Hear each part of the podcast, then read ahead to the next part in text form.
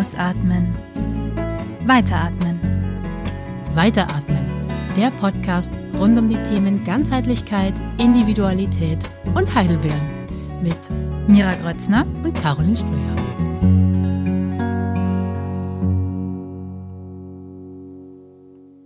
When I was just a little girl, I asked my mother, What will I be? Will I be pretty? Will I be rich? Here's what she said to me. Que sera, sera. Whatever will be, will be. The future's not ours to see. Que sera, sera. What will be, will be. Und habt ihr erraten, was unser Thema heute ist? Richtig. Älter werden. Wir haben uns gedacht, das ist die zehnte Podcast-Folge, so ein erstes kleines Jubiläum sozusagen. Party! Wir reden jetzt mal über älter werden. genau. Und haben uns dazu natürlich, wie immer, ein paar Gedanken gemacht. Und die würden wir jetzt gerne mit euch teilen. Wir hatten ja immer mal wieder auch über Alter gesprochen, zum Beispiel auch darüber, was ist denn eigentlich das richtige Alter? In welchem Alter ist man zum Beispiel voll im Beruf? Wann ist man besonders leistungsfähig? Was ist, was ist überhaupt das richtige Alter? Und gibt es das überhaupt? Ja. Also meine klare Antwort ist nein. Punkt. Denn nein ist dann vollständiger Satz. Beziehungsweise das Alter, was man hat, ist immer das Richtige, weil so Genau. alt ist man halt. Ja, und ich habe dazu auch eine ganz schöne Anekdote. Ich finde einfach, es gibt für nix das falsche Alter und äh, es ist egal, wie alt du bist. Du kannst immer noch was Neues anfangen. Du kannst mit 70 noch ein neues Hobby anfangen. Meine älteste Gesangsschülerin zum Beispiel, die war 82 und die war super inspirierend, weil von 80 bis 82 hat sie Chinesisch gelernt weil sie sich im Alter irgendwann mal vorgenommen hat, sie macht jetzt alle zwei Jahre was, was sie noch nie gemacht hat und irgendwas, worauf sie Bock hat. Und nachdem sie Chinesisch gelernt hat und ihren Aquarellkurs abgeschlossen hat, hat sie beschlossen, so, und jetzt möchte sie Jazzgesang lernen. Und dann war sie bei mir. Und das war so cool. Wir hatten so eine coole Zeit. Und die hatte so eine Freude daran, am Singen, am Neues Lernen. Die war fit wie ein Turnschuh, ist Auto gefahren, ähm, hat komplett sich selber versorgt, war geistig sowas von wach. Unglaublich. Es hält ja auch jung. Total. Und deswegen, ich finde, es gibt für nichts das falsche Alter und es ist immer nur eine Frage, wie ich mir das selber gestalte. Na, und wie man sich selber auch fühlt, weil Ja. da, du hast mich gerade auch auf eine Anekdote gebracht. Äh, meine Ausbilderin, die war, als ich die Ausbildung gemacht habe, auch schon, ich glaube, 82 und schmeißt da so ein ganzes Therapiezentrum. Und die hat dann mal erzählt, also sie hat immer so Phasen, wo sie dann so ein bisschen so erzählt, während wir da alle sitzen und ihr lauschen. Und dann hat sie eben gemeint, ja, sie war da auf so einer Feier und da war da so eine alte Frau, die war sicher schon 70, die ist da rumgehüpft noch und hat getanzt. Das fand sie so toll, so eine alte Frau. Wie lustig. Und sie selber hat sich aber überhaupt nicht, sie hat gar nicht gemerkt, dass sie selber Wo die sogar Komik noch liegt. älter ist. Ja, aber das hat viel damit zu tun, eben wie, wie fühlt man sich, wie fit ist man noch, wie in der Lage, Dinge zu tun und am Leben teilzunehmen. Sehr lustig. Ich finde, solche Menschen sind unglaublich inspirierend für mich, weil sie immer wieder einfach die Bestätigung oder der, der Reminder sind so, es ist nie zu spät, irgendwie was Neues anzufangen. Und egal, ob du dir ein neues Hobby zulegst, so dieses, ah, das rentiert sich in meinem Alter jetzt aber nicht mehr. Da kriege ich Ausschlag Aber das bei dem kann Song. ich ja nicht, Ja. weil ich bin ja schon. Ich bin ja schon, ich kann jetzt keine neue Sprache mehr lernen, weil ich bin ja schon über 40. Ja. Da kriege ich Ausschlag bei sowas. Ja. Naja, und was es auch, warum es so inspirierend ist, ist natürlich auch, weil es dieses Bild, was wir haben, in Frage stellt, was uns ja gesellschaftlich auch vermittelt wird. Ne? Allein durch die Werbung. Wir müssen immer jung sein. Hier ist die Antifaltencreme. Hier ist das Fitnessprogramm gegen Rückenschmerzen. Hier ist, äh, was gibt's noch alles? Treppenlift und Rollatoren. Ja, oder hier nehmen Sie, ah, hier, für Männer, oder? Hier, gegen Haarausfall. Äh, Alpecin. Alp Äh, das ist keine Werbung an dieser Stelle. Und hier ein Gruß an unseren Sponsor. Wie muss man das auf Instagram immer äh, kennzeichnen? Werbung, da Markennennung oder so. Genau, ihr wisst, was ich meine. Es gibt natürlich auch noch andere Natürlich. Brands, ja, aber genau. So, solche Sachen oder hier ähm, Gliederschmerzen oder was ist alles einem Angst gemacht vom Alter. Es wird einem suggeriert, dass es auf jeden Fall so kommen wird und natürlich man kriegt Falten. Aber es wird einem ja suggeriert, man sollte keine Falten haben. Und das ist ja das eigentliche Problem. Es wird ein Problem gemacht aus etwas, was total natürlich ist und was ja auch schön ist. Also ich finde, es gibt kaum was Schöneres als Lachfalten um die Augen. Ich finde die Total. so schön und so Total. attraktiv auch. Ja. Und ich finde das Lustige an dieser Sache, einerseits, du darfst nicht alt werden. Und andererseits wird dir gerade auch über die Werbung, über die genau die Dinge, die du jetzt aufgezählt hast, wird dir ja permanent suggeriert, und das tritt ein, wenn du alt wirst. Du darfst zwar nicht alt werden und du musst immer wirklich wie äh, Beauty ähm, 30 ausschauen und gleichzeitig warten Gliederschmerzen und Blasenschwäche und ähm, musst noch irgendwie Ginkgo fürs Gehirn nehmen und du kannst nicht mehr durchschlafen und alles ist schlimm und schrecklich. Das finde ich total witzig, diesen Widerspruch, der uns da ins Gehirn gepflanzt wird. Mhm, total. Und gleichzeitig wird da mir aber auch suggeriert, wenn du dann in dem und dem Alter bist, dann kannst du ja nicht mehr am Wochenende feiern gehen. Da kannst du ja nicht mehr dich so und so anziehen. Das dann darfst du ja ja nicht. nicht mehr. Da ist man ja dann, also das ist ja alles. Und man weiß gar nicht, wie man sich eigentlich verhalten soll, weil ganz ehrlich, was soll ich machen? Ich soll Botox spritzen, damit ich möglichst jung aussehe, mich dann aber so verhalten, wie ich alt bin? Oder was, also was soll ich tun? Genau, wenn ich 45 bin, dann soll ich ausschauen wie Ende 20 und mich aber bitte verhalten wie Mitte 40 und eigentlich wie noch ein bisschen reifer und gebildeter, dass ich auch schön ins gesellschaftliche Bild passe. Und damit dann alle zu dir kommen und sagen, Mai, du bist so jung geblieben. Mai, was ist denn dein Beauty-Geheimnis? Gerade für uns Frauen ja auch. Bei Männern wird ja oft suggeriert, die werden reifer, die werden schöner, wenn sie älter werden. Und Frauen wird ja eher gesagt, pass bloß auf, dass du nicht so eine runzlige Alte wirst. Mhm. Bei Männern ist es sexy, wenn sie grau werden, wenn Männer irgendwie Falten kriegen, das ist alles immer sexy. So George Clooney, glaube ich. Das Sexsymbol Ja, der älteren Ja, Männer in Hollywood. da ist nichts ein Problem. Außer wenn der Bauch, glaube ich, irgendwann zu groß werden würde, dann wäre es ja ein Problem. ein Dadbot. Ach so, okay. Ja. gut. Dann ist auch das kein Problem. Wie schade. Und es ist schön, dass immer mehr darüber gesprochen wird, aber Ja. dass immer mehr auch gezeigt wird, dass Zellulite zum Beispiel dazugehört. Ja, dass das Und dass nicht, das normal ist. ja, dass das nicht bedeutet, du hast versagt, weil du hast nicht mit 20 angefangen, deine Beine immer mit dieser besonders teuren Creme einzucremen oder Dass Frauenkörper nach zwei, drei Geburten halt ausschauen, wie sie ausschauen und die halt nicht mehr ausschauen wie der Körper einer 17-Jährigen. Und das ist in Ordnung so. das ist sogar gut so. Ja. Also und im Prinzip, was dadurch bei uns generiert wird, ist eine Angst vom Altwerden. Wir wollen nicht alt werden, wir wollen nicht abhängig sein, wir wollen nicht eingeschränkt sein. Diese ganzen Bilder, die du jetzt ja auch beschrieben hast, die uns vermittelt werden, aber auch wir wollen nicht hässlich sein für andere. Wir wollen, ich weiß es so, und es wird uns die ganze Zeit suggeriert, das sind wir dann und deswegen müssen wir jetzt was tun und wir müssen konsumieren. Diese Angst vom Älterwerden hat schon auch diesen Aspekt von der Angst vom Tod Mhm. der ja auch durch diesen Schönheits- und Jugendwahn total ausgeblendet wird, letztlich, ne? Weil plötzlich ist man alt. Weil man war ja die ganze Zeit jung, man hat ja alles dafür getan, möglichst hip und jung zu sein. Mhm. Und dann ist man plötzlich alt. Mhm. Und dann ist man ja schon fast tot. So. Ja. Und dabei vergessen wir, dass keiner von uns weiß, wie lange er oder sie lebt. Nee. Vor allem auch nicht ewig. Ja, genau. Und das ist eigentlich, also für mich geht es bei diesem Thema immer wieder darum, das auch wieder so mit reinzubringen. Also den, den Tod wieder als was Normales. Früher, wo man in Dörfern zusammen gewohnt hat, war das viel normaler oder zusammen im selben Haus, in einem Mehrgenerationenhaus war das viel normaler. Und jetzt, ja, schieben wir das so weg und denken immer und schieben das auf. Ne? Auch eines deiner Lieblingsthemen, wenn ich dann in Rente bin, Dann mache ich. Punkt, Punkt, Punkt. dann lebe ich. Genau.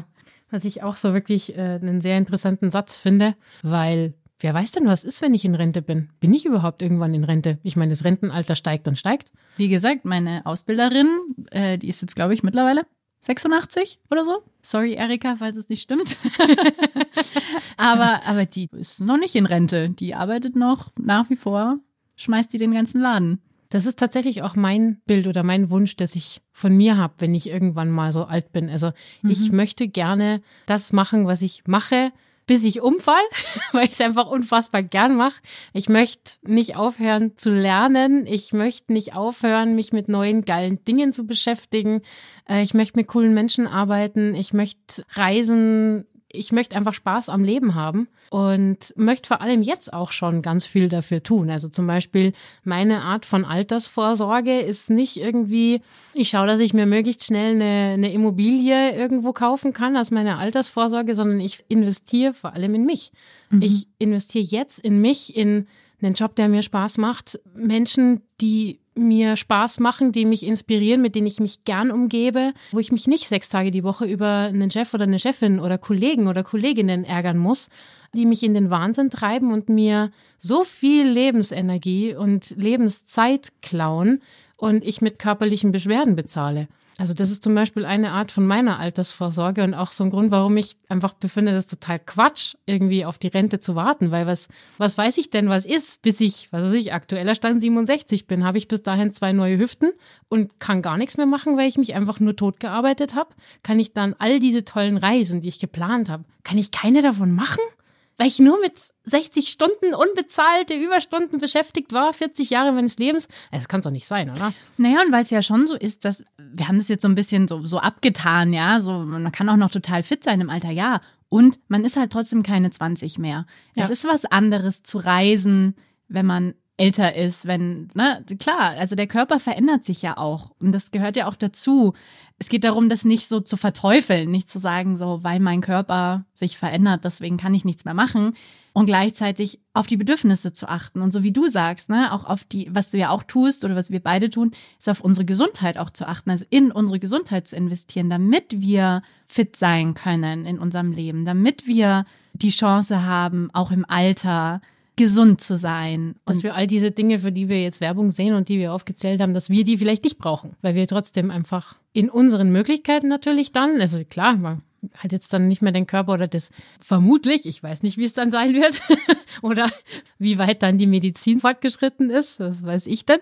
Und trotzdem einfach so viel Energie zu haben, dass ich die Dinge, die ich gerne machen möchte, an denen ich Spaß habe, ganz easy machen kann. Was ich total schön fand bei dem, was du so erzählt hast, ist, wie viel Freude und Vorfreude auch mitschwingt auf die Dinge, die du noch erleben wirst, auf die Dinge, die du noch planst, auf das, was noch kommen wird, auch, ne? Passt ja, ja. zu unserem Case. Ja, weil, genau. Weil man weiß nicht, was noch kommen wird, aber wie ist man dem gegenüber eingestellt auch? Und wie sehr lässt man Dinge auch auf sich zukommen? Und wir haben auch ein paar Leute mal in unserem Umfeld gefragt, um dieses Bild, um diesem Bild vom Altwerden auch was entgegenzustellen, auf was freust du dich denn am Älterwerden? Also was ist denn vielleicht auch schön daran, auch wenn man zurückguckt, wo man jetzt steht, aber auch in die Zukunft guckt, auf was freue ich mich?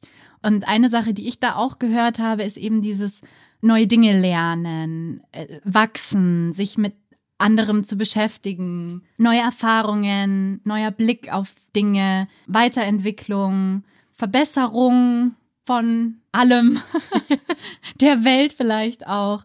Aber auch so ein Gefühl von Ankommen und von irgendwie mehr Wissen, wer man selber ist und mehr Wissen, wo es für einen hingeht und auch so bestimmte, ich meine, gerade in diesem Case Serra, da schwingt ja auch ganz viel mit von dem, was wird denn sein und diese Anspannung dem gegenüber und, und wie kann ich mich vorbereiten und wie, wie wird das und erfüllen sich diese Sachen und dann auch schon auf was zurückblicken zu können, was sich schon erfüllt hat, auch zu merken, wie Dinge auch funktionieren und sich so ein bisschen rein entspannen auch in das, wie man ist und in das Umfeld, was man hat. Man hat sich dann schon was aufgebaut. Man steht nicht mehr ganz am Anfang. Und das ist, das glaube ich, ist auch so mit gemeint mit diesem Gefühl von Ankommen. Ja. Und da freue ich mich auch drauf. Ja.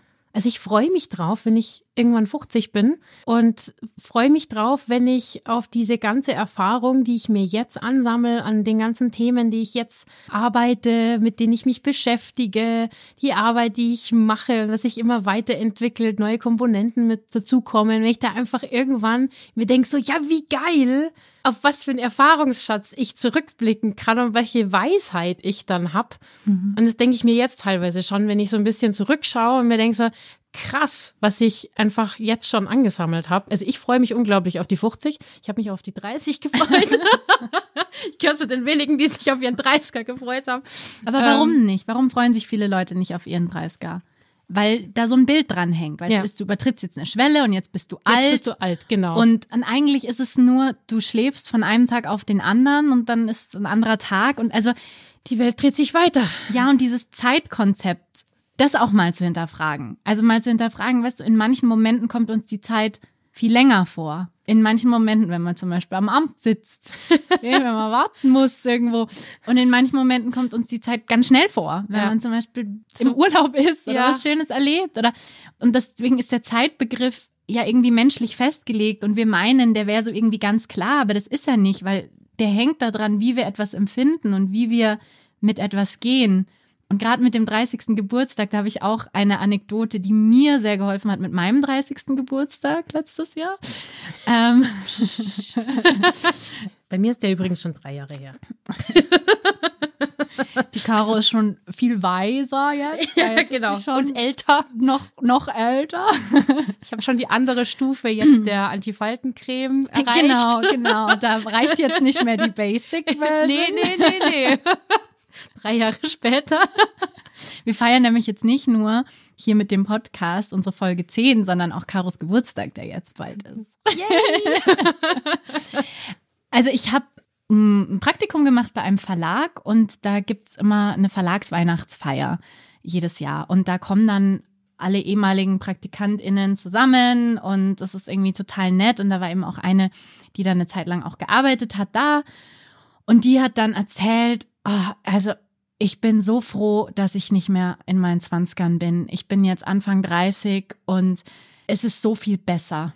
Es ist so viel besser, einfach nicht mehr diese Anspannung zu haben von, was will ich machen, wo will ich hin, wie soll das alles gehen, nicht mehr in diesen Krisen zu sein, sondern gesetteltes Umfeld zu haben. Und ich weiß noch richtig, wie das damals richtig Eindruck gemacht hat bei mir, Mhm. dass das jemand sagt, der schon in dem Alter ist. Und ich war eben damals noch Mitte 20 und hatte schon, habe diesen Druck schon gespürt von, mit jedem Jahr kommt man der 30 näher und was Mhm. ist dann? Und dann muss man sein Leben auf der Reihe haben.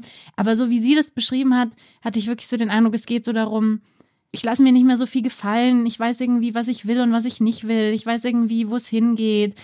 Und es war für mich total schön. Also ich habe dann richtig gemerkt, im Gegensatz zu dem, was ich sonst immer gehört habe und vermittelt bekommen habe, so eine Sehnsucht auch danach, so nach einem Ankommen im Mhm. Prinzip. Ne? Mhm. Auch wieder dieses, ah, okay, wenn man dann 30 ist, dann sieht man die Welt vielleicht ein bisschen anders. Das ist sehr spannend. Das kann es auch sein. Ja. An diesem Geburtstag oder an dieser Zahl. Es, Ja. ist ja, es ist ja nur eine Zahl. Und das ist, glaube ich, auch mit so eine Inspiration für, für den Podcast jetzt gewesen, für dieses Thema, für uns auch mal diese andere Perspektive zu zeigen, von wie man Alter auch sehen kann. Und ich muss sagen, ich stehe da nicht total drüber. Ich hatte total Stress vor meinem 30.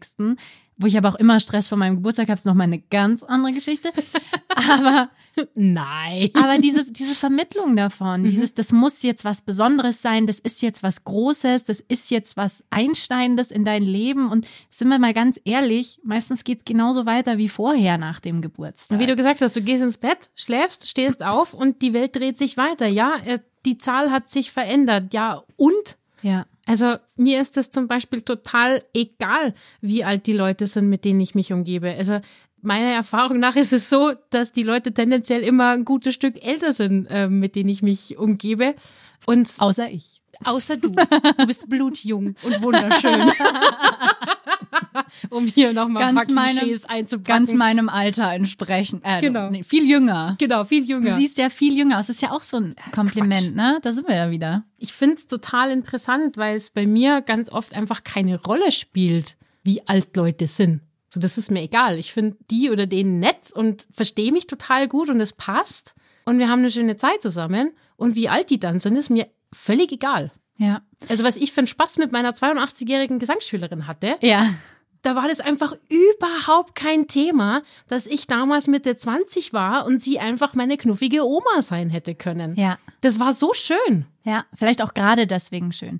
Weil das kommt ja noch dazu, ne, dass man sich ja auch gegenseitig inspirieren kann, die verschiedenen Generationen, so dass man immer sagt so, ja, ihr habt ja noch keine Ahnung, ihr seid ja so jung oder, oder ihr seid ja schon so alt, ihr versteht das alles nicht. Dass man sich auch unterstützt und gegenseitig inspiriert. Mit meiner Schwester zum Beispiel, hallo Hanna, schreiben wir ganz viel auch über sowas und schicken uns so Memes gegenseitig zu solchen Themen und auch zu Themen, die uns beiden betreffen oder auch sprechen über, über Sachen, wo ich vielleicht schon Erfahrungen gemacht habe, die sie gerade macht oder aber auch andersrum bleibe ich auch so drin in den Dingen, die gerade hip sind und ja, dass man da in Kontakt bleibt und nicht dieses Generationenfass auch nicht aufmacht und irgendwie meint, ne, das ist die Generation, die verstehen uns nicht. So, wir sind alles Menschen und es geht doch darum, voneinander zu lernen, miteinander diesen Weg zu gehen, eben ganz unabhängig vom Alter, beziehungsweise mit dem, was das Alter auch an Besonderem mitbringt, weil ja, jede Altersstufe ist auch ein bisschen anders. Das stimmt auch. Man ist in einer anderen Lebensphase. Und ja,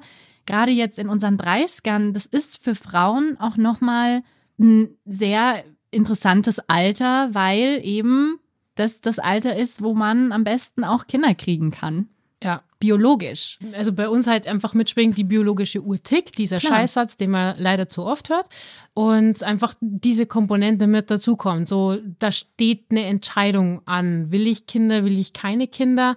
Und die muss einfach bis zu einem gewissen Punkt entschieden sein. Da kann ich nicht zum heutigen Stand der Medizin äh, nicht mit Mitte 50 noch daherkommen und sagen so, äh, jetzt wäre es doch ganz nett. Nicht ohne Vorbereitungen getroffen zu haben, zumindest. Ne? Ich meine, das Ja. ist ja total viel möglich jetzt. Aber ja, jedes Alter hat bestimmte Herausforderungen. Natürlich. Jemand, der oder die noch in die Schule geht, führt ein anderes Leben als ich. Ja, Oder, oder in einer Ausbildung ist oder, oder schon in Rente ist oder wie auch immer. Wir führen unterschiedliche Leben und die sind schon auch an bestimmte Altersstufen so ein bisschen orientiert, aber nicht nur. Und durch das, was einem immer wieder suggeriert wird, dass man nicht im richtigen Alter ist, dass man erst noch bestimmte Dinge lernen muss und so weiter, oder Du bist ja noch nicht so weit. ja, oder du bist schon zu alt dafür, will man eigentlich die ganze Zeit älter sein oder jünger sein, als man ist. Und kaum einer lebt eigentlich das Alter, in dem er ist. Also es geht doch eigentlich darum, in dem Moment zu sein, weil ganz oft, wenn, gibt's ja immer wieder so, so Videos darüber oder so Reportagen, wenn, wenn Menschen auf dem Sterbebett gefragt werden, was sie am meisten bereuen in Mhm. ihrem Leben, dann sagen ganz viele, dass sie eben nicht gelebt haben, dass Mhm. sie nicht in den Zeiten, in denen sie waren, wirklich gesehen haben, was sie da hatten. Also wirklich das, was diese Zeit besonders macht. Und da geht's ja auch wieder darum, es geht ja nicht darum, in dem Alter zu leben, sondern es geht einfach darum, im Moment zu leben. Ja. Egal wie alt ich bin. Und diesen Begriff von Zeit, was ja Alter eigentlich auch ist, so ein bisschen hinten anzustellen, sondern da zu sein, mit dem, was gerade ist, was auch immer es ist. Man, Ja. kann, man kann alt sein und fit sein, man kann jung sein und krank sein. Und so oder so kann man sein Leben leben. Und ich find's super, wenn ich Rentner auf einem Spielplatz mit ihren Enkeln auf der Schaukel sehe, zum Beispiel.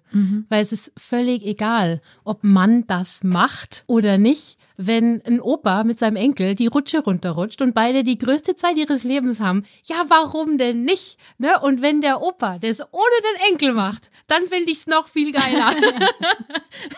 wenn der einfach spazieren geht und sich denkt so, boah, geil, da ist eine Rutsche, da rutsche ich jetzt runter. Die Rentnergang abends am Spielplatz. Das finde ich noch viel cooler, weil es, es ist egal, ja, wie alt ich bin. Wenn ich da jetzt Lust drauf habe, wenn mich das glücklich macht, eine Runde zu schaukeln, warum sollte ich das denn nicht dürfen? Nur weil man das nicht macht in unserer Gesellschaft. Ja, und weil man auch nicht ohne Kinder auf den Spielplatz gehen darf, was ich übrigens hier ganz offiziell auch ankreiden möchte, als nicht in Ordnung, weil ich liebe Spielplätze auch. Und ich finde, ich sollte auch ohne Kinder auf den Spielplatz gehen dürfen. Die Diskussionsrunde ist eröffnet. Oder Oder beendet. Erwachsenen-Spielplätze geben, Ja. die es ja gibt, aber äh, die mag ich dann immer nicht, mag keine Achterbahnen. So, anyway, weiter geht's. Midlife Crisis. Apropos Achterbahnen. Oh, oh, love it. Überleitung. Love it. Überleitung können wir. Ja, ja. Ja, das ist Ja. auch lustig. Natürlich ein Begriff, der gerade zum Thema älter werden, George Clooney hatten wir ja auch schon, immer irgendwo fällt, ist dieser Begriff Midlife Crisis, Ja. der vor allem Männer betrifft tatsächlich und auch einen ganz einfachen hormonellen Background hat, weil sich bei Männern einfach so zwischen 35 und 50 der Hormonspiegel ändert und das zu Veränderungen einfach in der Lebensweise oder im Empfinden führen kann. Und ich habe mal geguckt, weil ich es mega interessant fand, was man denn zu Midlife Crisis so äh, mit psychologischem Kontext so findet. Und es ist einfach nur eine Beschreibung für, für ein Symptom. Im Endeffekt es ist kein, es ist keine Krankheit. Und es ist ein persönliches Unwohlbefinden im mittleren Lebensabschnitt des Menschen, überwiegend bei Männern. Und was ich sehr spannend ist, es ist völlig unabhängig von Herkunft, von Sozialstatus. Es kann jeden betreffen, sage ich Mhm. jetzt mal. Also es ist völlig egal, ob du CEO einer großen Firma bist, wo Geld wirklich keine Rolle spielt, ob du ein Haus hast, ob du Hartz IV beziehst und wirklich gar keine Möglichkeiten hast. Das sagt überhaupt nichts darüber aus, ob du mehr oder weniger von Midlife Crisis betroffen sein kannst. Mhm. Fand ich sehr, sehr spannend und es ist einfach eine unglaubliche psychische Belastung, die zu einer Depression führen kann. Also die einfach ganz klar in der Depression münden kann, wenn da nicht damit umgegangen wird oder je nachdem, wie da dann damit oder auch nicht umgegangen wird. Ich finde das gerade diesen Punkt auch sehr spannend, weil alles, was in unserem Leben passiert, ja auch viel mit unserem Umgang dann zu tun hat. Hm. Also eine Krise wird erst dann zur Krise, wenn wir sie auch so empfinden. Wenn wir zum Beispiel keinen Umgang damit gelernt haben, gefunden haben, die Unterstützung nicht haben. Und dann gibt es eben aber auch diese körperliche Ebene, die, wenn bestimmte Hormone nicht im Balance sind, dann können wir Strategien haben, wie wir wollen, aber wir können uns nicht anders fühlen, Mhm. weil bestimmte andere Hormone dann in unserem Körper nicht genug produziert werden oder nicht, ne, die, die Balance auch im Gehirn nicht stimmt. Und das kommt dann alles zusammen. Das ist dann eben wieder, da sind wir wieder bei Ganzheitlichkeit, Mhm. eben einfach sehr komplex. Und das fand ich jetzt auch total spannend, was du gesagt hast, dass es eben auch vor allem Männer betrifft. Das hätte ich jetzt intuitiv gesagt, dass es so Mhm. ist, weil man das ja auch immer so sieht, aber Ja. dass das tatsächlich so ist und nochmal mit auch den, dem männlichen Hormonhaushalt zu tun hat. Wie ist es denn bei Frauen mit den Wechseljahren, mit der Midlife Crisis? Gibt es da einen Zusammenhang? Nicht wirklich. Also die, die Wechseljahre der Frauen sind deutlich später und in Summe auch kürzer, dafür heftiger Mhm. in der Symptomatik meistens oder so die klassischen Symptome, die man so kennt, wird allerdings nicht als Midlife Crisis gesehen, sondern das ist so, das sind die Wechseljahre, ist jetzt von der, von der Symptomatik so, ich sage jetzt mal ganz überspitzt so, okay, Mann irgendwie Mitte 40, äh, kündigt seinen Job, verlässt seine Familie, kauft sich ein Motorrad und fährt irgendwie auf Mallorca durch die Gegend, so in Filmsprache. Würde man jetzt eher so als Midlife Crisis bezeichnen. Und die Wechseljahre bei Frauen ist eine andere äh, Ausprägung von Symptomen auch. Mhm. Also da gibt's jetzt keinen Zusammenhang oder es wird jetzt nicht als, also die Wechseljahre werden jetzt nicht als die Midlife Crisis der Frau bezeichnet, weil es definitiv anders ist. Spannend, ne? Also ohne Ja. da jetzt einen großen Ausflug zu machen. Aber da ist ja auch die Frage, wie viel davon ist Sozialisierung? Weil Mhm. bei beiden ändert sich was im Hormonspiegel, im Hormonhaushalt. Und die Reaktionen darauf sind unterschiedlich und die Symptome sind unterschiedlich. Aber ne, ist auch so ein bisschen die Frage, wie viel davon, wenn die Frauen sind es gewöhnt, diese hormonellen Sachen Änderungen? mehr mitzukriegen vielleicht auch. Ja. Ähm, haben vielleicht schon einen anderen Umgang damit gefunden. Also solche Themen, ne? Wie wird das auch gesehen von der Gesellschaft? Wie wird damit umgegangen? Wie wird darauf vorbereitet? Wie wird darüber gesprochen? Wird darüber gesprochen? Hm. Werden Wissen wird die über Leute- Gefühle gesprochen, Ja, wissen über die, Emotionen? wissen die Leute, was in ihnen passiert? Wie wird das kommuniziert? Ist es ein Tabuthema, über diesen, ja, einen ganz natürlichen Teil des Älterwerdens zu sprechen? Mhm. Oder können wir es normalisieren und vielleicht den Menschen dadurch auch einen anderen Umgang damit geben? Und ich habe mich dann so gefragt bei dem Thema Midlife Crisis, vor allem da das eben eigentlich nur Männer betrifft, so als Frau, ich ne, schon wieder schwierig, wie spreche ich darüber für eine Thematik, die mich jetzt so vermutlich, wenn man mal so diesen grundlegenden natürlichen hormonellen Zyklus äh, zugrunde liegt, nicht so betreffen wird. Ich fand es spannend, mir dann die Frage zu stellen, Midlife Crisis, gibt's das überhaupt äh, so in der Ausprägung oder ist es nur eine, eine Rechtfertigung auch? Für ein bestimmtes Verhalten, was ich jetzt zum Beispiel als ähm, mal so als ähm, Point of No Return bezeichnen würde, wenn ich einfach irgendwann feststelle mit einem gewissen Alter, okay, ich habe jetzt Jahrzehnte hier ein Leben gelebt, das mir eigentlich überhaupt nicht entspricht. Ich mache einen Job, der mich null erfüllt, der mir zwar Geld bringt, ich weiß nicht mehr, was ich an diesem Ort soll, an dem ich lebe, warum ich diesen Job mache. Vielleicht trenne ich mich von meiner Partnerin und möchte einfach wirklich ein anderes Leben leben, weil ich damals einfach mich nicht getraut habe, Entscheidungen für mich zu treffen. Ich habe damals Entscheidungen getroffen, die die Gesellschaft, meine Eltern, mein Umfeld von mir erwartet haben und habe mich nie getraut, Entscheidungen für mich zu treffen.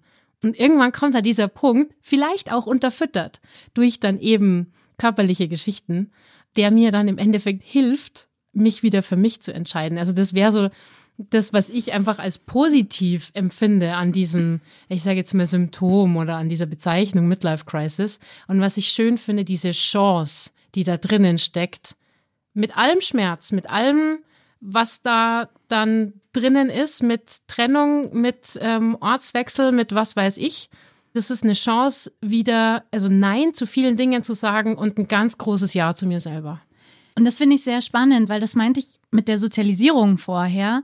Da kommen ja noch mehr Aspekte auch dazu. Ne? Warum haben Frauen vielleicht diese Midlife-Crisis nicht so? Weil Frauen meistens die sind, die für die Familie verantwortlich sind. Das ist immer noch so in unserer Gesellschaft, dass ja. meistens die Frauen sich mehr verantwortlich fühlen. Also fällt es vielen Männern leichter, die Familie zu verlassen, weil du hast immer noch die Kinder. Ja, also ja. ich meine, wenn beide Eltern Midlife-Crisis haben und ausbrechen, was passiert dann mit, mit den, den Kindern? Kindern? Ja. Und ich denke, so wie du gesagt hast, beide Geschlechter wenn wir es jetzt mal wirklich nur so gesellschaftlich sehen, wir haben zwei Geschlechter, die auf eine bestimmte Weise sozialisiert sind.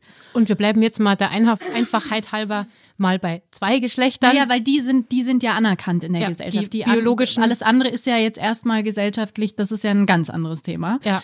Und dann haben wir die Männer, die auf eine bestimmte Weise sozialisiert sind, vielleicht eben auch mit, du musst für die Familie da sein, du musst genügend Geld verdienen, du musst einen Job du musst haben. was erreichen ja. und so weiter, du musst stark sein, du musst das tun, was von dir erwartet wird und dann aber auch die Frauen, die auch im Prinzip ähnlich sozialisiert sind. Du musst das tun, was von dir erwartet wird. Du musst äh, für die Familie da sein. Du musst überhaupt Familie haben. Du musst dich für andere aufopfern. Es geht immer um die anderen und nicht um dich. So diese typischen Sachen, die suggeriert werden, die erwartet werden. Und wie das dann auch im späteren Leben wieder bestimmt, welche Muster man gelernt hat, wie man auf Dinge reagiert. Also dieses Feld machen wir jetzt nicht noch weiter auf, aber das spielt da alles mit rein.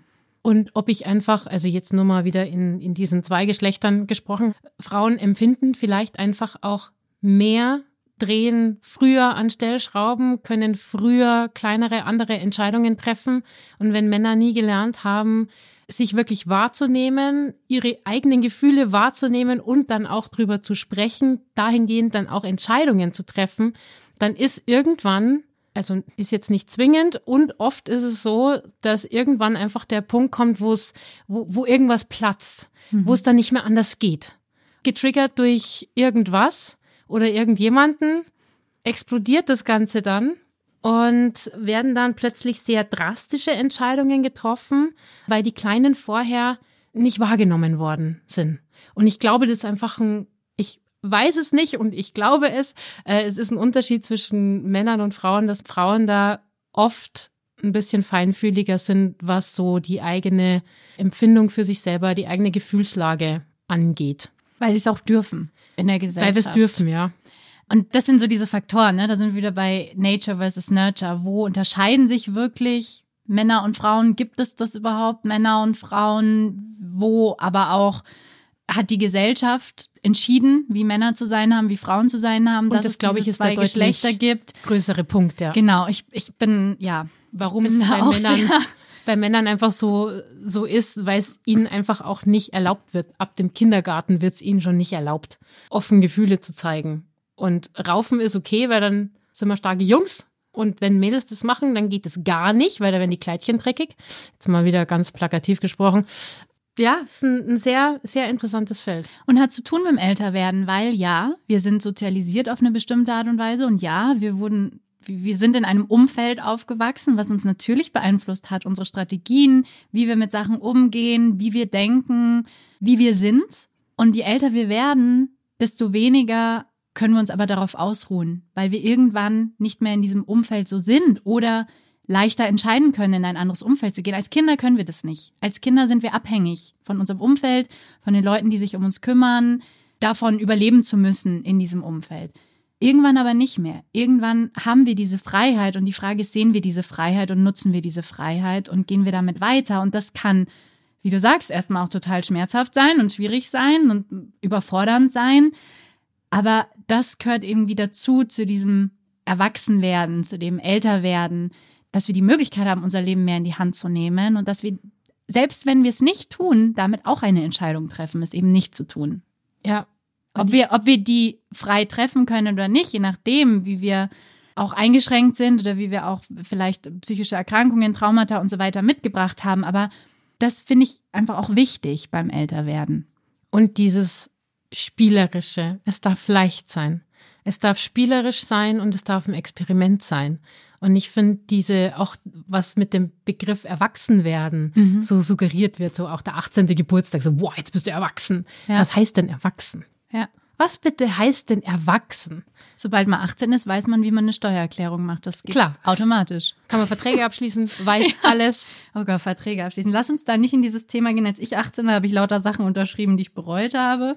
Das ist meine Lektion. Könnt auch zum Älterwerden dazu. Ja, genau, man lernt. Also ich finde, wichtig ist am Älterwerden und am, am weiser und am reifer werden und am Ankommen, äh, wie auch immer man das gerne bezeichnen möchte, ist, dass man sich einfach den Spaß am Sein erhält, den Spaß am Experimentieren, am Spielen, äh, mit den Möglichkeiten. Und die gibt's immer. Und gerade der Spaß am Spielen ist wahnsinnig wichtig. Auch für das Nervensystem. Da ist wieder mein Lieblingswort, Nervensystem. Unglaublich wichtig. Also Spielen ist für uns Menschen essentiell wichtig. Und es geht ganz oft eben durch das Älterwerden verloren. Und das müssen wir uns aber ein Stück weit zurückerobern, weil das auch für uns gesundheitlich und sozial total wichtig ist. Und ich glaube, du meinst jetzt das Spielen im, im Spielen-Sinne. Mhm. Und ich meinte eher so das, das Spielen mit den Möglichkeiten, also dieses Jonglieren, einfach dieses Spielerische, dieses Leichte. Aber das Sich Spielen, so- aber ich, das, Meinst du das? Das gehört zusammen. Ja, ja, ja. Das gehört zusammen, weil wie ich mit etwas umgehe. Ich meine, Kinder machen ja auch nichts anderes. Kinder, Ja. Kinder spielen ihr Leben. Also sie, sie, sie, sie gehen mit allem spielerisch um. Das ist im Prinzip dasselbe. Das ist so eine Vorstellung von, und dann setze ich mich hin und mache ein Brettspiel, weil Mira und Caro haben gesagt, man muss spielen. Jetzt machen wir einmal die Woche ein Brettspiel. So. Und eine Anmerkung dazu, was, Was auch Mira ist, und. Caro definitiv nicht sagen werden, ist, setzt euch hin und macht Brettspiele. Denn wir beide hassen Brettspiele und wir finden es wundervoll. Wir, also zumindest die, wo es einen Gewinner gibt und, und Verlierende.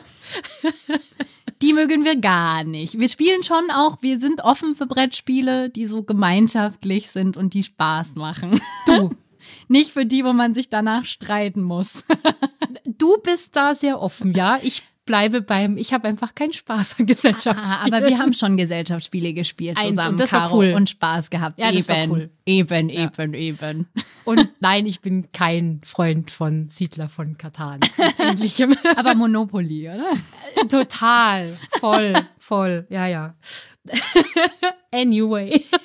Aber was ich auch entscheidend finde daran ist, älter werden ist auch ein Privileg, weil nicht jeder wird alt, nicht jeder hat die Möglichkeit, älter zu werden. Wir wissen nicht, wie lange wir leben und auf ein Leben zurückgucken zu können, egal wie lang es schon ist, ist ein Privileg. Ja, allein, dass wir hier sind, wenn du gesund bist in diesem Moment, wo du den Podcast hörst, Wahnsinn. Wie cool. Ich bin jetzt 33, habe es bis hierher ganz gut geschafft, würde mich als gesund und als sehr, sehr glücklich bezeichnen aktuell. Wie geil. Und du musstest auch kämpfen für deine Gesundheit. Also es ist auch nicht so, es muss einem nicht alles in die Wiege gelegt werden. Man kann für sich einstehen, man kann sich verändern, man kann an jedem Punkt in seinem Leben eine 180-Grad-Wendung machen. Das ist möglich. Und zwar auch ohne Midlife-Crisis, ohne alle Ketten sprengen zu müssen und in ein anderes Land ziehen zu müssen. Man kann auch Veränderungen machen, die weniger brutal sind und trotzdem eine große Auswirkung haben. Und zwar jeden Tag aufs Neue. In Kleinigkeiten auch schon. In Kleinigkeiten, im Endeffekt jede Minute aufs Neue, mit jedem Atemzug und auch hier wieder Hashtag weiteratmen. Ja. Es ist einfach, es ist einfach so wichtig. Hast du die Möglichkeit, eine neue Entscheidung, und zwar eine Entscheidung für dich zu treffen. Und wenn du Nein zu irgendwas sagst, dann ist es ein Ja zu dir selber. Und der Körper verändert sich ja auch immer wieder. Die Natur verändert sich immer wieder. Wir haben es schon ein paar Mal gesagt. Es ist die, diese Vorstellung von Stillstand, diese Vorstellung von, Jetzt bleibt es so, wie es ist. die ist Das ist total eine Illusion. naturfremd auch. Also wir sind Teil der Natur und wir funktionieren genauso wie alles andere auch und tun nur so, als wäre es nicht so. Ja. Und versuchen mit Beauty-Cremes und mit Botox das irgendwie krampfhaft aufzuhalten. Und dann wird es uns als Self-Care verkauft. Genau. Wie bekloppt. Ich denke, wir haben unseren Punkt sehr klar gemacht, dass Älterwerden auch viele Vorteile hat Und, und, schön sein kann. schön sein kann und dass dieses Bild einfach auch viel uns verkauft wird und vielleicht ja, Nicht stimmt. echt nicht stimmen muss, auch für einen selber nicht stimmen muss, dass man diese Entscheidung auch treffen kann und wir uns gegenseitig auch unterstützen können da drin, indem wir uns immer wieder gegenseitig spielerisch miteinander klar machen, dass es auch schön ist, älter zu werden, dass es ein Privileg ist. Und in diesem Sinne geht's raus und geht's rutschen. Egal wie alt ihr seid. Und habt Spaß. auch ohne Enkelkinder. Jawohl. und weil wir auch Spaß haben, Songs für die Playlist rauszusuchen, äh, gibt's die jetzt noch. Mhm. Ich habe einen Song rausgesucht, der mit einem großen Augenzwinkern ist. Und zwar heißt der I've No More Fucks to Give.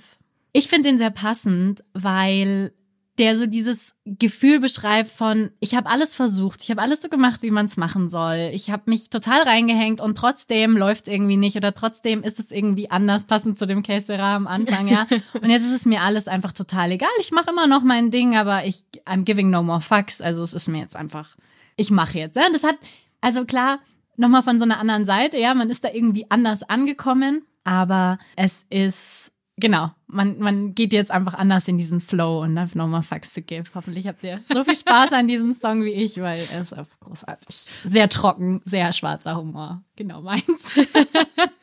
Sehr gut. Ich habe auch einen mit einem großen Augenzwinkern und zwar I'll Sleep When I'm Dead von Bon Jovi. Finde ich äh, ganz witzig und mal wieder ein bisschen Rock für die Playlist. Kam mir ein bisschen zu kurz. Dachte ich mir, äh, bei Bon Jovi wirst du sicher fündig und das war auch so. Finde den Song einfach richtig cool. Und Im Jetzt-Leben, oder? ja, Ja. darum und Spaß und ein bisschen mehr Rock'n'Roll. In diesem Sinne, geht's. Schön, dass ihr dabei wart. mehr Rutschen und mehr Rock'n'Roll. und freut euch auf die Tage, die noch kommen für euch. Ja, jetzt in diesem Moment. Bis zum nächsten Mal. Bis bald.